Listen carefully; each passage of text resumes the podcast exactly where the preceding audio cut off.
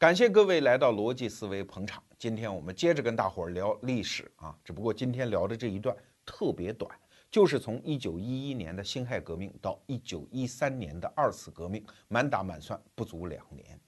那啥叫二次革命呢？在革命党人的看来，哈，辛亥革命就是一次革命，只不过那针对的是满清朝廷。二次革命针对的是袁世凯，只要我们革命党人还没有成功夺权，那对不起，就要一次再一次的革下去。那二次革命过去在历史上实在是不受重视，很多学过中学历史的人都把二次革命跟后来的什么护国战争、护法战争给搞混。对，为啥？因为它太短了嘛，而且是一次失败的革命嘛。你看，从一九一三年的七月十二号，李烈钧在湖口誓师讨袁，到九月十二号正式失败，满打满算不过两个月啊！而且在七月底的时候，已经败向已露啊！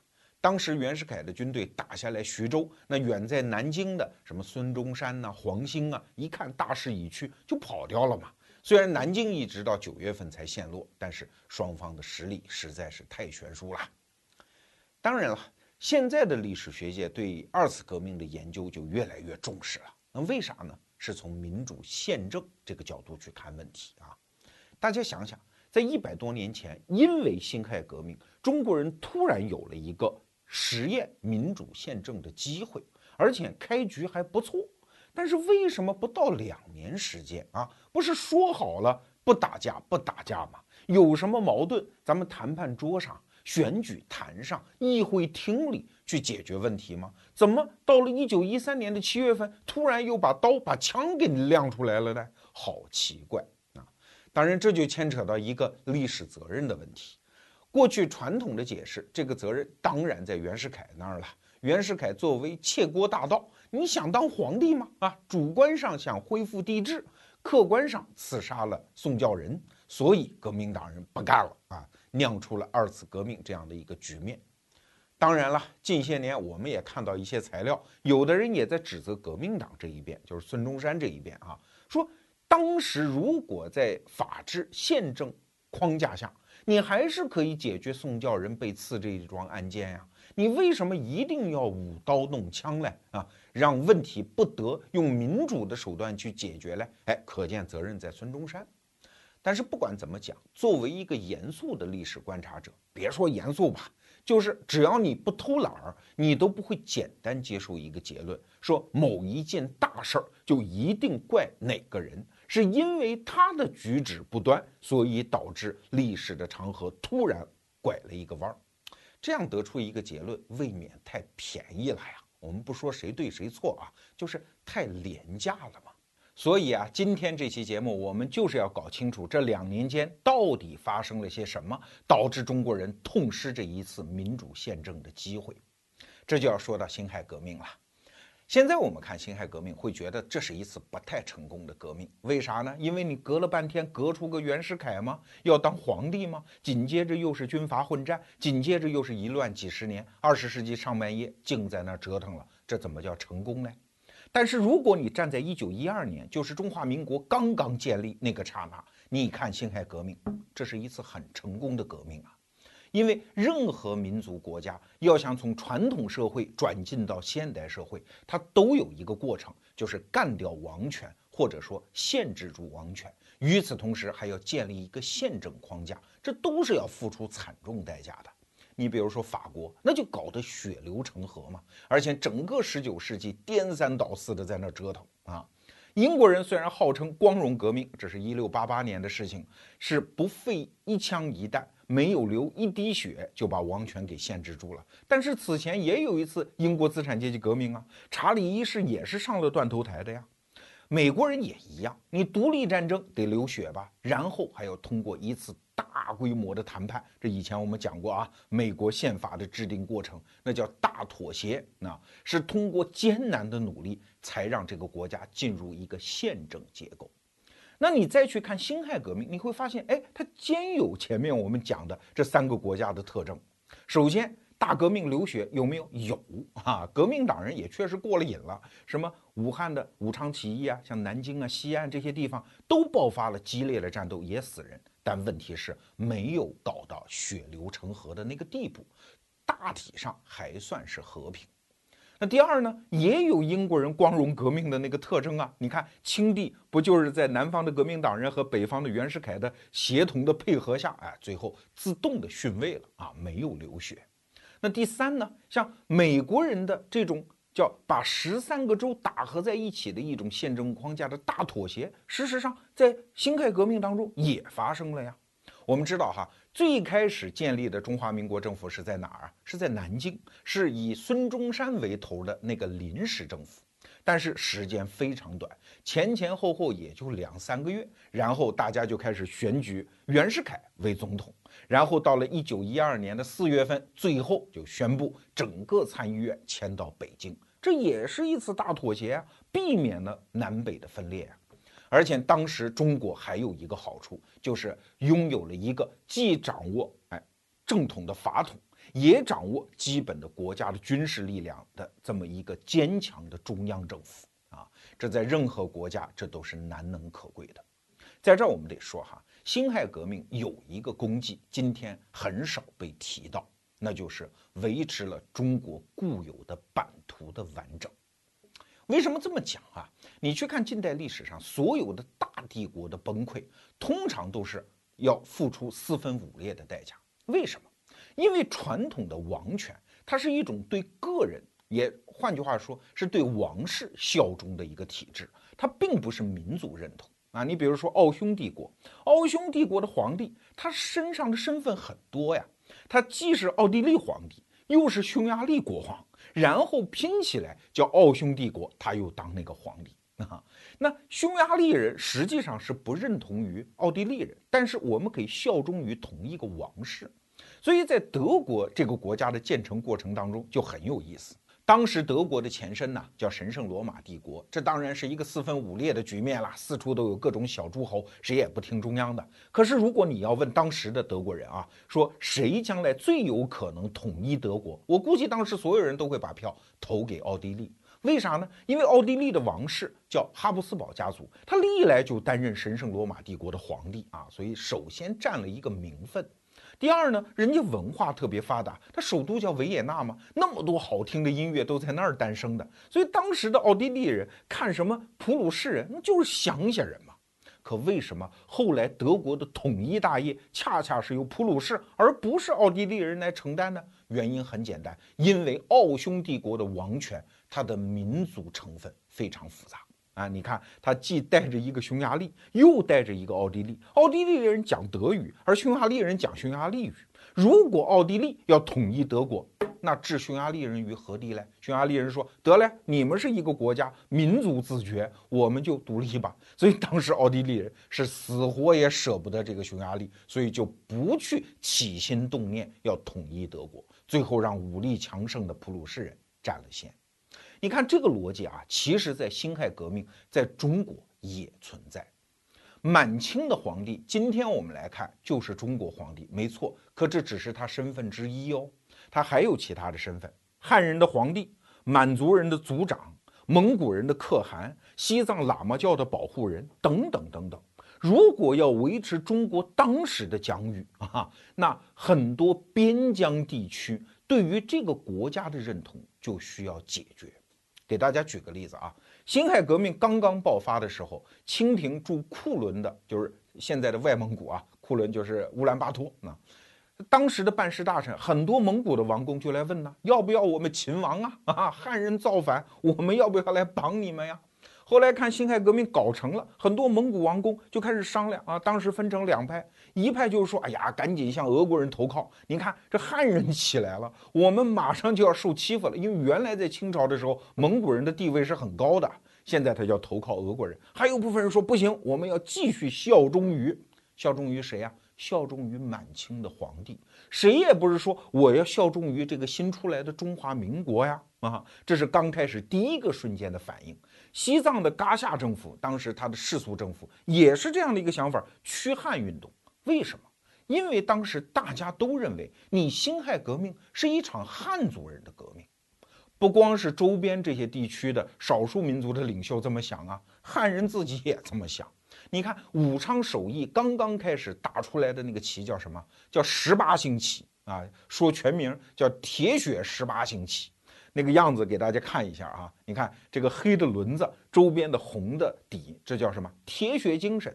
那这个轮子上的九个针儿，它代表什么呢？代表九州。你看九州就是典型的汉人的概念啊。当然这里面还有九个点儿，这加上外面这九个点儿，一共是十八省。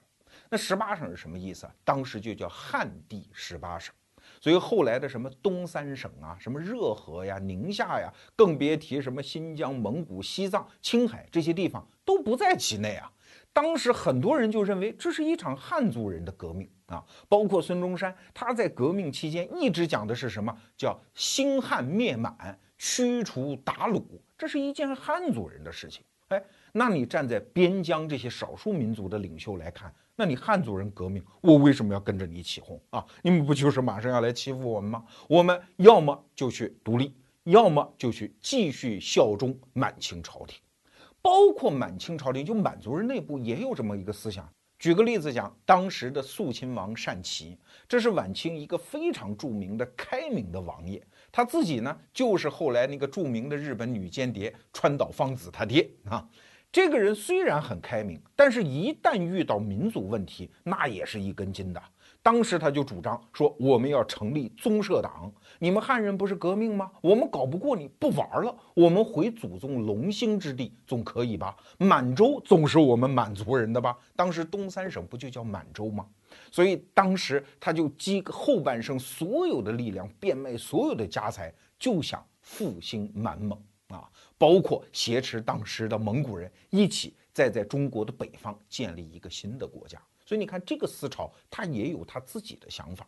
包括汉人当中有一部分人一直觉得我们建国就是长城以内就好了，这就是我们汉人的故地呀。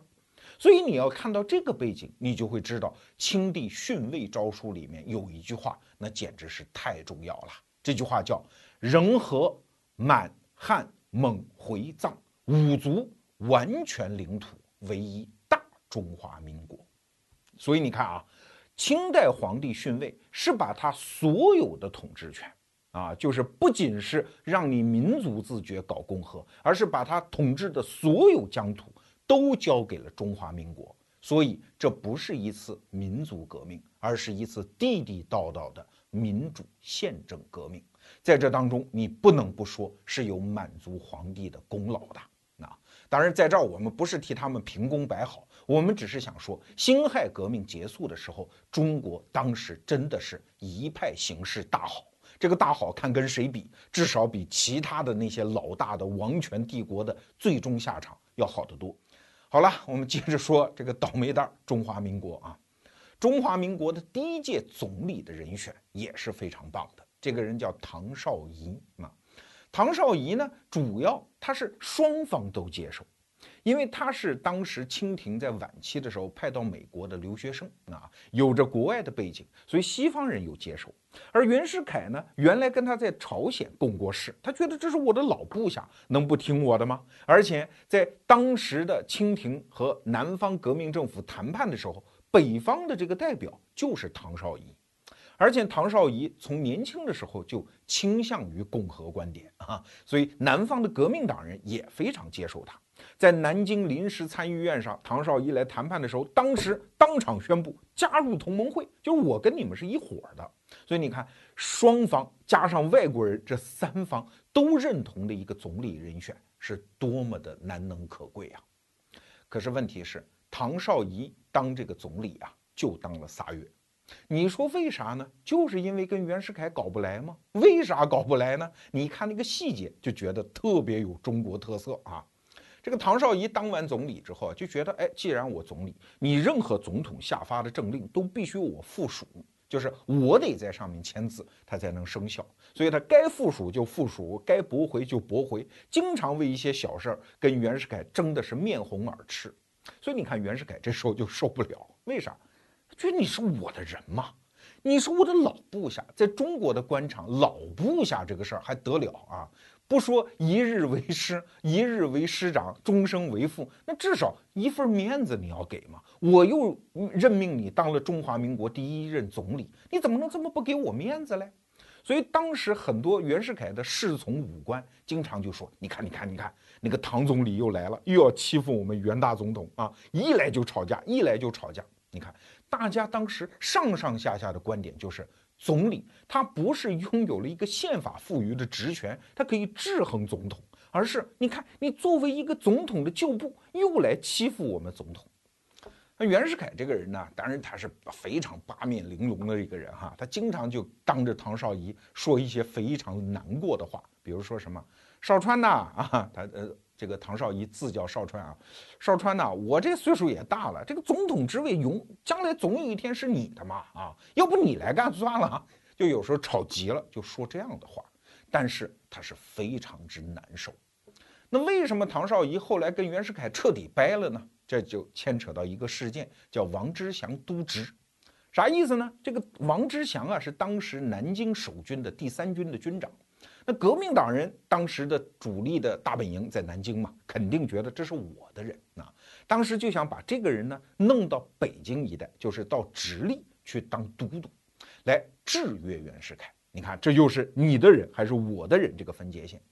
当时唐绍仪就跟袁世凯商量说，这个人是安排可不可以？袁世凯说行吧。啊他不表面提出反对，当然是不是他暗中去弄，咱不知道啊。总而言之，等这个王之祥到了直隶去上任这个都督的时候，哎，直隶一带的很多北洋军阀的势力反对，而且通电反对，嗯，表示我们不接受这人。那袁世凯表面上就干得不错了啊，他一方面告诉大家，哎，你们这帮军人怎么能干政呢？啊，你们哪有反对的份儿呢？还有。你们作为地方势力，对于中央的人事任命，哪有你们说赢就赢、说拒就拒的嘞？哎，那是不是你们通电这个电报是有人暗害你们呀？啊，这个电报是假的呀？他表面做这些文章，而他事实上干了一件什么事儿呢？等王之祥到了北京之后，袁世凯就跟他说：“哎，说过来，过来，过来，要不给你一个更肥的缺好不好？你去到南京去当南京宣慰使啊？按说实权也没有啥。”但是袁世凯有钱呢，他中央政府老大嘛，他给了他一笔叫你无法拒绝的款项，很高啊。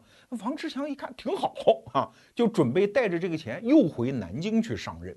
那这个时候就把困难交给了袁世凯和唐绍仪两个人。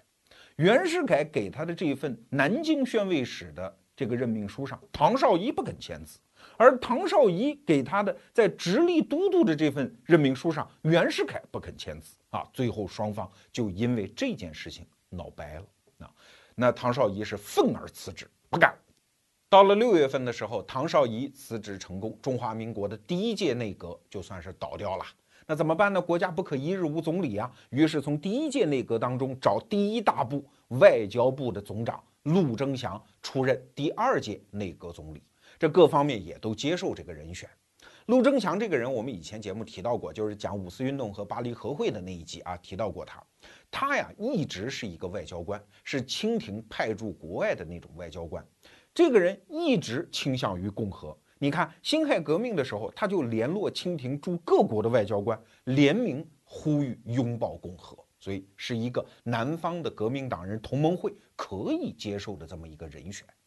但是陆征祥这个人有个问题，他在国外待长了，待成一只香蕉，黄皮儿白心儿啊，外表和中国人一样，而很多行为做派跟当时的官场格格不入。比如说，他不嫖娼，不进妓院，不喝花酒，跟很多官僚亲戚啊、故旧啊不勾勾搭搭。你说这个人洁身自好也可以，但问题是大家觉得跟你这个人没法交流啊。那而且还有一个问题。当时的同盟会有一个想法，说能不能搞责任内阁制嘞？那既然同盟会是第一大党啊，那我们是不是完全就垄断这个阁员嘞？你各部的总长都应该由我们同盟会会员来担任呢？袁世凯就说：“说不要这样搞吧，我们现在不论什么党派啊，我们就看是不是个人才，好不好嘞？”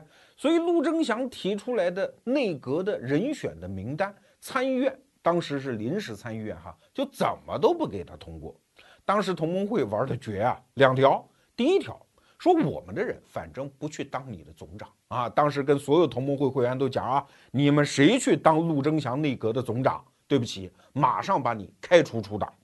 第二条，你陆征祥提出来的所有的内阁的人选，我们这儿不通过啊。所以你看啊，这就出现了叫立法权欺压行政权啊。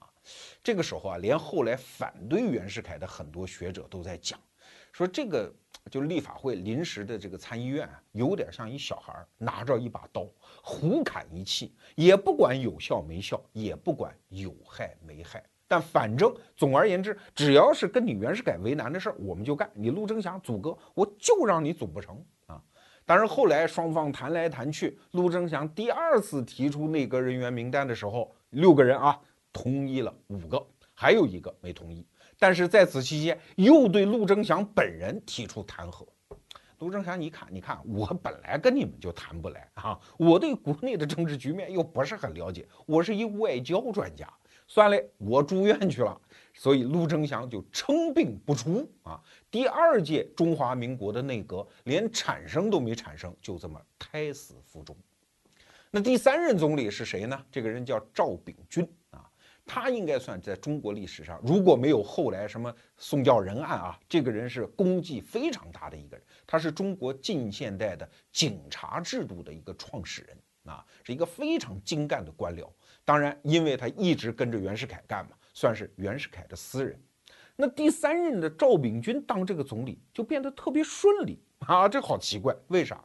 因为当时袁世凯没办法，那袁世凯就说：“你看啊，弄出一个唐绍仪跟我不对付，我弄出一陆征祥，你们又不干，那我跟同盟会就商量吧，要不你们派一人来干啊？”所以袁世凯就到处磕头作揖，先找黄兴，黄兴说：“我不干，我要去管实业。”但是孙中山是肯定不会干这个总理。孙中山怎么会当一个国家的管家婆呢？他本来也不是一个行政专才啊。孙中山这时候一头性正在搞什么这个呃铁路建设，这是他跟袁世凯之间达成的一个协议。黄兴不干，然后袁世凯又去找宋教仁，因为这是众望所归的一个行政专才啊。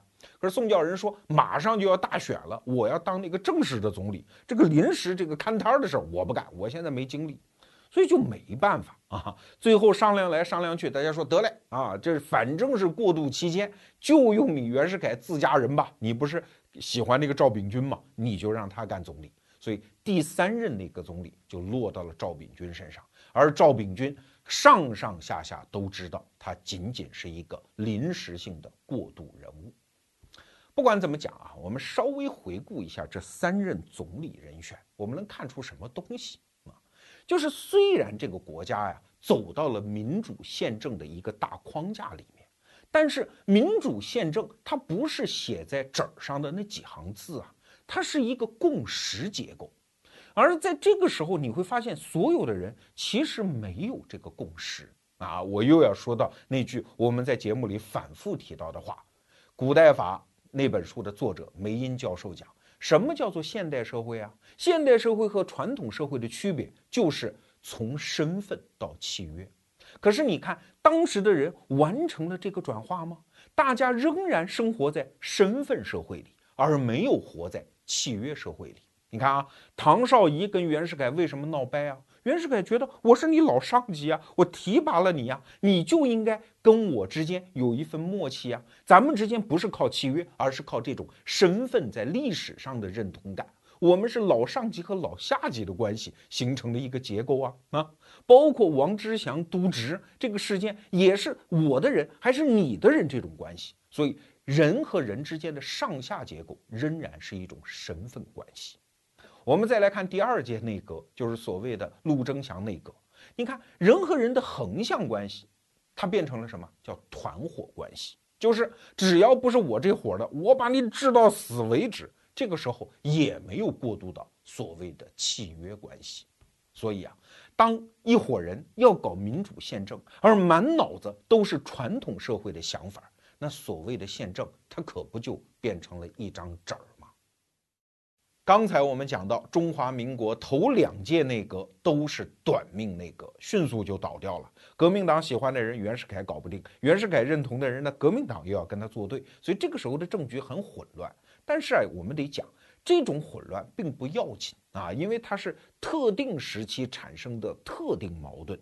如果第一届大选之后这个矛盾就解决了，你想想看啊，这个时候的矛盾的特质是啥呢？是立法权和行政权抓在两拨人中间，那当然你死我活的打了。可是，一旦大选之后产生多数派的政党，而这个政党的党魁他能够出任总理，那立法权和行政权之间。不就打通了吗？哎，举个例子讲，现在的英国首相是怎么产生的？就是在大选当中，多数党的党魁去出任首相啊。那自己人的国会和自己人的首相，他们之间有事儿就好商量嘛，至少不会有意的为难他啊。所以，当赵秉钧建立第三届内阁的时候，这个时候大家所有人的注意力都不在这个总理职位上了，而在这一届大选上了。可以说，中华民国的第一次大选是历史给予中国宪政民主的一次机会，而历史啊，给所有民族一次机会的时候，通常都会给你一个人。那这个人呢，对中华民国来说就是宋教仁。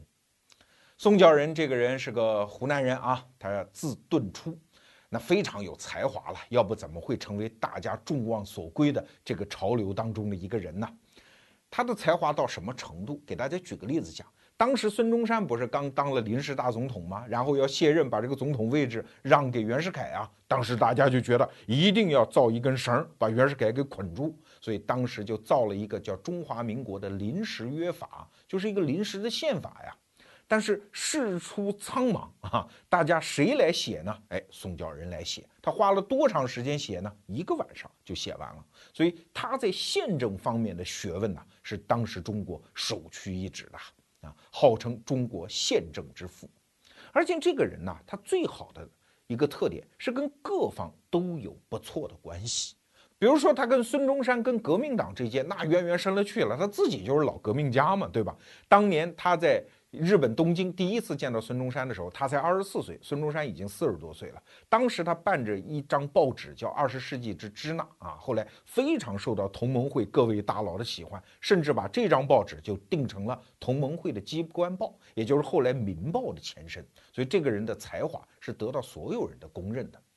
而宋教仁跟袁世凯之间呢，哎，又有交情。这个交情说来就早了，那还是前清的时候。当时清政府和日本政府啊有一个外交的矛盾，就是所谓的尖岛问题。尖岛是哪儿呢？就是今天的延边自治州下属的一块地方。那块地方可不小啊。当时啊，清朝胡说八都的说东北那是我祖宗龙兴之地，汉人不准进。但是他自己又没什么人，所以很多地方就疏于地方管理。而日本人在吞并了朝鲜之后呢，就一点一点往这边拱啊，就渐渐的把这个原来属于中国的地方，哎。搞到他们那边去了，这按说这就叫巧取豪夺。但是清政府这边呢，又没有相关的考证啊、法律人才啊来考证，说这个地方就属于中国。那这个活谁干的呢？宋教仁干的，而且就在日本东京干的。把这个活干完之后，形成一篇长的报告，就论证尖岛这个地方就应该属于中国。但是问题来了，你是革命党哎，你是要跟清朝作对的，那你帮不帮他？啊，这时候就出现问题，宋教仁的一些日本朋友就跟他说啊，说你不要帮清朝了，对吧？你又住在日本，你又是革命党，这样你把这份报告卖给日本政府得了，日本政府花一笔大价钱给你来资助你们的革命经费，这样多好嘞，对吧？但是你看哈，这个革命家在这个时候他清楚的，民族大义、民族领土问题，这个上面不能丝毫的含糊。所以他把这份报告就寄给了袁世凯啊。袁世凯当时是直直隶总督，那也是主管外交的嘛。所以袁世凯看到这个东西啊，就很感动，然后就寄了两千日元。当时日元不是今天的日元啊，两千日元给了这个宋教仁。宋教仁当然也不要这个钱啊，推三阻四，最后使者干脆就把这个钱扔下，就跑掉了。宋教仁就拿这笔钱来资助了一批在日本生活非常艰难的华人啊，一时也是声名鹊起。但是从此，宋教仁和袁世凯这两个人，哎，就有了这么一份交情。宋教仁这个人还有一个特征，就是他的组织才能非常好。要知道，这个时候在北京政坛上，同盟会的声誉其实没有那么好。为啥呢？因为当时有两大政党。第一个叫共和党。这是由很多晚清的官僚，尤其参加过晚清宪政改革的那些老官僚组成的。他们觉得我们有行政经验，我们根正苗红，原来就是大人先生啊。可是你们同盟会是造反的呀，是革命党啊，很多会党分子，甚至是青红帮的分子混在其间，那怎么能够看得起你们呢？所以这个时候你就看得出宋教仁的作用了哈。宋教仁当时致力于一项事业，叫回党造党，要把原来的同盟会改组。然后结合很多其他的政党力量，形成新的政党。当时宋教仁在北京的住宅叫三贝子花园，就是今天北京的动物园啊，西直门外那片地方。他就在那片住宅里接见啊很多当时的政党人士，说服他们共同制造一个新的政党，在同盟会的基础上改造成国民党。只不过这个国民党和后来的孙中山、蒋介石那个国民党可是完全两回事啊！只不过共用一个名称，而这个建立在同盟会基础上新的国民党的灵魂人物是谁呀？就是宋教仁嘛。宋教仁当然还有另外一个特征，就是具有行政能力，这是很多革命家都缺的东西啊！喊口号都会，搞革命都会，一旦办事儿傻了。所以在第一届内阁当中啊，就是唐绍仪内阁当中，这个宋教仁就出任了农林总长，就是管农业和林业。虽然这是一个不重要的职位，但是他在这一届内阁当中混到了什么地步呢？就是唐绍仪经常遇到为难的事儿，都去找他商量。所以甚至当时有人说法，哎呀，说正好一个宋唐，一个姓唐，一个姓宋，这干脆就叫唐宋内阁啊。所以当时他在行政经验上也积累了不错的经验。那这所有的铺垫，我们都为了说明一点，就是如果这个时候宋教仁带着他新建立的国民党去参加大选，一旦胜出成为多数党的话，那么他就是当之无愧的新一届国会的总理。而如果他当总理的话，应该是各方众望所归呀。那那个时候，立法权和行政权之间的那个冲突和矛盾就会自然解决了。事实上，历史也就是这么发展的啊。一九一二年，大家都去忙选举；到一九一三年年初的时候，国民党是胜局已定，所以很多人心里都清楚啊，下一任中华民国的总理就该是宋教仁当了。所以，北京的袁世凯给他打来一封电报，说：“你赶紧到北京来，咱俩共商国事。”可就在这个时候，出事儿了。当时是一九一三年三月二十号的晚上，宋教仁马上就要踏上从上海发往北京的火车，就在站台上。当晚的十点四十五分，一个叫武世英的人对宋教仁连打数枪，宋教仁身中数弹，两天之后死了。这就是明初历史上著名的宋教仁被刺案，也是当时历史当中最大最大的一个谜案。为啥说是谜案呢？当时啊。国民党人就指责这是袁世凯干的。现在我们很多教科书上写的也是袁世凯干的啊，因为当时确实有一根证据链条直通袁世凯。你看啊，凶手叫武世英，这个人是地痞流氓，不值一提。谁指使的他呢？是一个叫应贵新的人。哎，所有的谜案都指向这个人。这个人当时可是有官职的哦，是江苏省的巡查总长啊。那谁指使的他呢？当时有一根证据链就发现了啊，是北京内务部的一个秘书叫洪树祖，经常跟他电报往还。这个电报里也隐隐绰绰的提到了宋教仁，好像还有指挥他杀宋教仁的那些隐晦的字句在。但是你想，洪树祖是哪个部的？内务部的。内务部的部长是谁呀？就是当时的国务总理。赵秉钧，而赵秉钧又是袁世凯的人，那你说是谁干的吧？所以当时的国民党通过这一条证据线索，就把怀疑的目标指向了袁世凯。当然哈，我们在这儿给大家推荐另外一本书，看着玩啊。这本书就叫《谁谋杀了宋教仁》，这本书就得出了不一样的结论呢，或者说推测，没准这个事儿啊就是革命党自个儿干的，哎，也有可能。当然，这个方面的文章很多哈，这是现在历史学界研究当中非常有趣味的一个话题。到底谁杀了宋教仁？你看啊，反面的观点是这样的：说第一，袁世凯根本没有必要干，因为他是当权者，当权者来制止一个反对派，他有很多手段，而宋教仁当时对他的威胁根本没有到要把他杀了的那个地步。你比如说，当时历史上反对袁世凯的政敌多了去了，那个著名的张疯子章太炎，又是个大学问家，号召力又强，他就天天反对袁世凯。可袁世凯怎么对付他的呢？顶多把他软禁起来嘛。而且当时袁世凯还下了手令，跟他的仆人讲说：“章太炎、张疯子，他不是要砸东西吗？让他砸，砸完了接着给他买啊。但是仅仅是不让他出门，不让他见客，也没说要杀他呀。这是第一个理由。”那第二个理由呢？往往杀人的人都是革命党这一边，因为革命党原来他们搞暗杀这一套搞惯了，从来都是如此。很多革命党表面上说这个人不是我杀的，后来历史一翻底牌看，就是他们干的。比如说当时上海都督啊，叫陈其美，这个人在国民党内也是个大佬啊，仅排在孙中山、黄兴之后。这个人就曾经指使蒋介石刺杀了陶成章。陶成章是光复会的领袖啊，这个人也是他们党内斗争搞不明白嘛。当时陈其美也不承认呐，说不是我们杀的。后来一翻底牌看，就是他们干的啊。所以这个事儿是不是革命党干的呢？也没准儿。还有一些理由，比如说袁世凯当时啊最头疼的事就是跟这个国会搞不好关系，而在。国会的第一大党国民党当中，他跟这个宋教仁毕竟还说得上话。如果宋教仁死了，那他必然还要面对另外一个国民党产生的总理，那不更麻烦吗？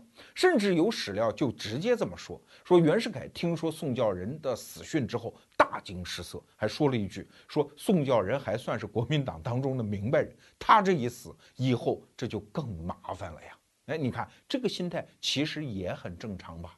当然还有一些其他的理由了，比如说此案当中嫌疑最大的凶手应贵新，他固然有一根证据链条可以直通到北京，可是你要知道他是什么人，他的身份极其复杂，他是一个老会党分子，而且是一个如假包换的革命党人，他曾经担任过孙中山卫队的队长。在孙中山担任临时大总统的时候，他是总统府的庶务科科长，就是管总务后勤一大摊子事儿，那肯定是很亲近的人呢。他跟老革命党人陈其美之间又是亲密战友，所以说你能说革命党这边逃得了干系吗？而且哈，当武世英和这个应桂新被抓之后，关在哪儿呢？就关在陈其美主导的军队的营房里面。可是就没两天之后，这个武世英就被人给毒死了。如果说是陈其美下令的，哎，这个就比较好理解，杀人灭口。如果说是袁世凯干的，这得派出什么样的大内高手才能混得到陈其美、袁世凯的死对头的军队的营房里下这样的毒手来？这好像有点匪夷所思，而且后来这个应贵新居然就跑掉了，怎么跑掉的呢？如果不是陈其美网开一面，从戒备森严的军营里，又是怎么跑得掉的呢？那为什么陈其美要毒死武世英，放走应贵新呢？哎，这个答案你要自己去琢磨，哈哈。但是不管怎么讲，今天我们不是想再给大家颠覆什么宋教仁案，那是历史学家该干的事情。关键是这之后发生了什么。既然出了这样的命案，不管死的是谁，那就用法律手段去解决啊。至少人家袁世凯当时做的还挺好，对吧？表面上彻查，然后形成特种的法庭，我们来审嘛。这有案子有冤说冤，有苦诉苦。当时革命党这边的黄兴也是这个想法。但是孙中山不敢。孙中山说呀：“说既然国家元首都可以行刺，那这个国家已经没有法治了，已经没有民主了，已经没有宪政了。现在唯一可走的道路就是拔枪而起了，这就是二次革命的来源。好可惜啊，因为宋教仁案，民初的大好局面就此破产。”刚才我们讲到，一九一三年三月二十号，宋教仁遇刺。要知道，这个时候距离二次革命的七月十二号中间还有三个多月嘞。南方当然是主要打嘴仗了，袁世凯和国民党互相指责，你们杀的，你们杀的啊！一一部分国民党人也在准备武装起义，这个按下不表。而在北方的北京也上演了一出大戏。前面我们讲到，在大选中，国民党获胜，几乎一半的国会的席位都被国民党拿到了。这个时候，他们已经是当之无愧的国会第一大党。那就要利用这第一大党的地位和袁世凯做斗争嘛，怎么恶心你怎么来啊，反正我们已经撕破脸了。那当时能够捣乱到什么程度呢？国民党有一个党员，也是当时参议院的副议长，叫王正廷。当时参议院在天坛的祈年殿开会，他就能做到派人去剪电线、拆灯泡，就是让你这个会开不成。所以当时北京政坛上另外一个大佬叫梁启超，这著名文人哈，他就讲了一句话，说这个国民党啊，在南方是倡叛，就倡议叛乱，而在北方呢又捣乱，这个国家可怎么办啊？当时最重要的一个事件叫善后大借款。什么叫善后大借款呢？因为民国建立的时候啊，那真叫是民穷财尽，中央政府的财政非常之困难，因为很多地方不给中央交税。在一九一三年的时候，全年中央从地方能够拿到的税收不过两百多万两银子啊，这是远远不够嘛。当时支出是多么的浩繁。那中央靠什么呢？主要就是靠外国人管理的海关的关税，这一年大概有四千四百万两收入。可是当时一年的支出，那真的是非常浩繁呐，仅仅是还外债就要一年还五千万两银子。你看，所有的收入还外债都不够。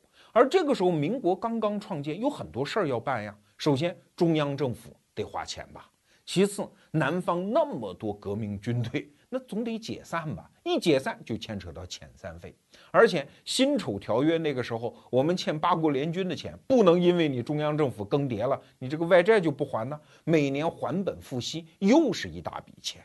人家清帝退位了，咱们可是签好协议的哟。我退位之后，你要给我优待条件，一年又是几百万两收入啊！所以这样的一大笔支出，如果不借外债，是根本对付不了的。所以梁启超当时讲了一句话，说甭管谁来干这个总统，他都得借外债。你革命党来了也得借外债。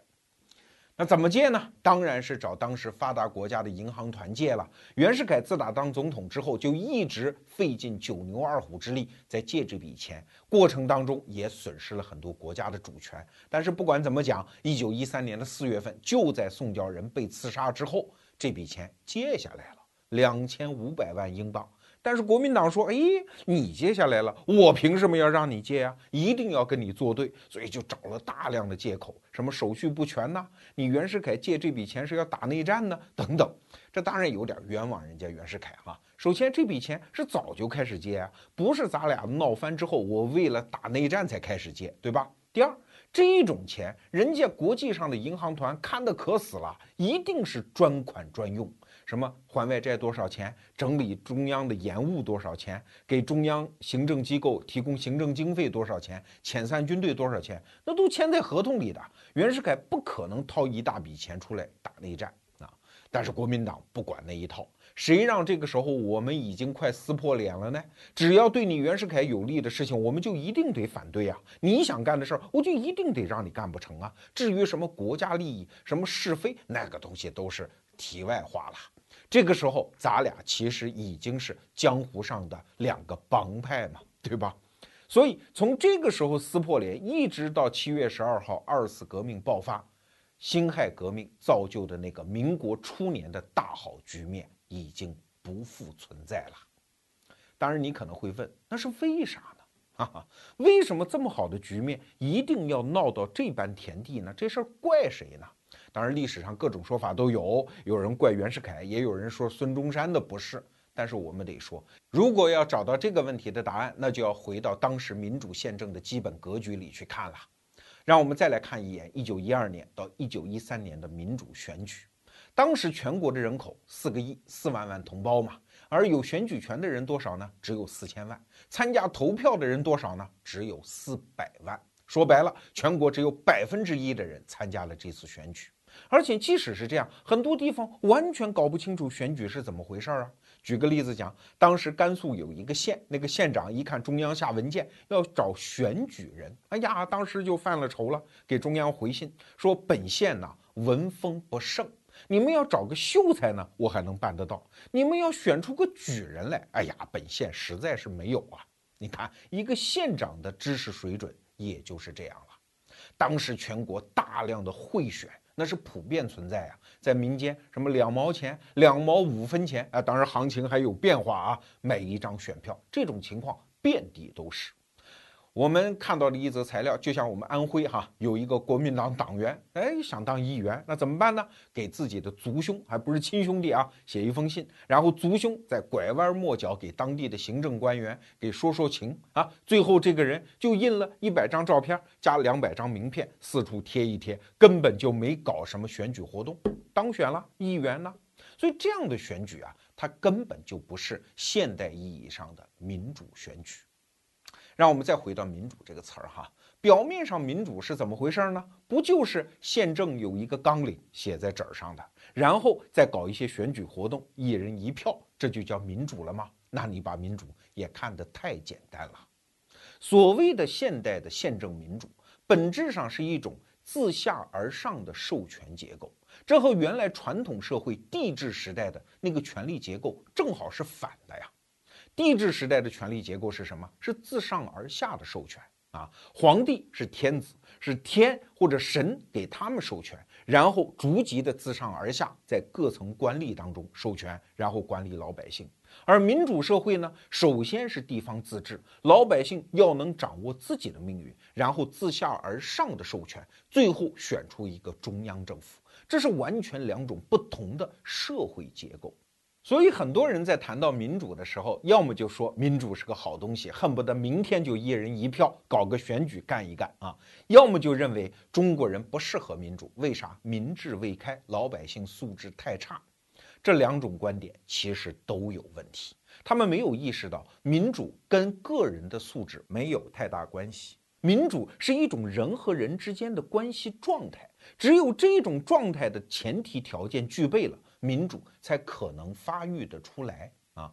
举个例子讲，一帮教授，这水准够高吧？知识水准没有问题吧？可是如果这帮教授要上什么课，还老等着校长下命令；教授之间发生矛盾，老等着组织上来解决；教授住的小区连争抢停车位的问题，他都解决不了。说白了，没有基本的自治能力，就算他们的知识水准很高，那又如何？民主他们还是搞不定。啊，所以民主是不是个好东西？当然是，但是它是一个在时间上急不得，在公民自治的进程上又等不得的好东西。让我们再回到一九一三年的那个场景吧。二次革命爆发之后，紧接着双方突然恍然大悟：哦，原来我们的社会结构还是一个自上而下授权的社会结构。那我们就不慌忙搞什么民主喽，我们先要自上而下的。巩固那个中央政权才好啊，所以划分两朵，各表一枝。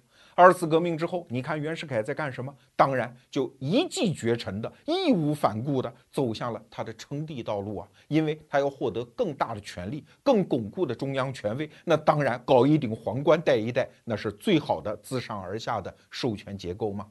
而另外一方面，孙中山刚才我们讲到啊，二次革命是一九一三年的九月十二号失败的。九月二十七号，孙中山在东京就已经开始准备筹组他的中华革命党了。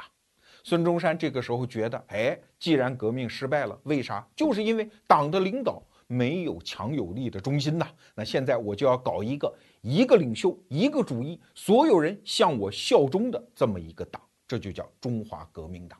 所以当时他很多的老同事啊都理解不了，说你这是要干什么呀？我们是为了民主宪政而来，结果你造的这个党是你的个人独裁，居然让我们入党还要写血书，还要按手印儿，所以很多老同志都接受不了。但是即使是这样，孙中山仍然凭着他坚强的意志，在翻过年去，一九一四年，孙中山先生在日本成立中华革命党，并且成为这个党唯一的领袖，说一不二的领袖。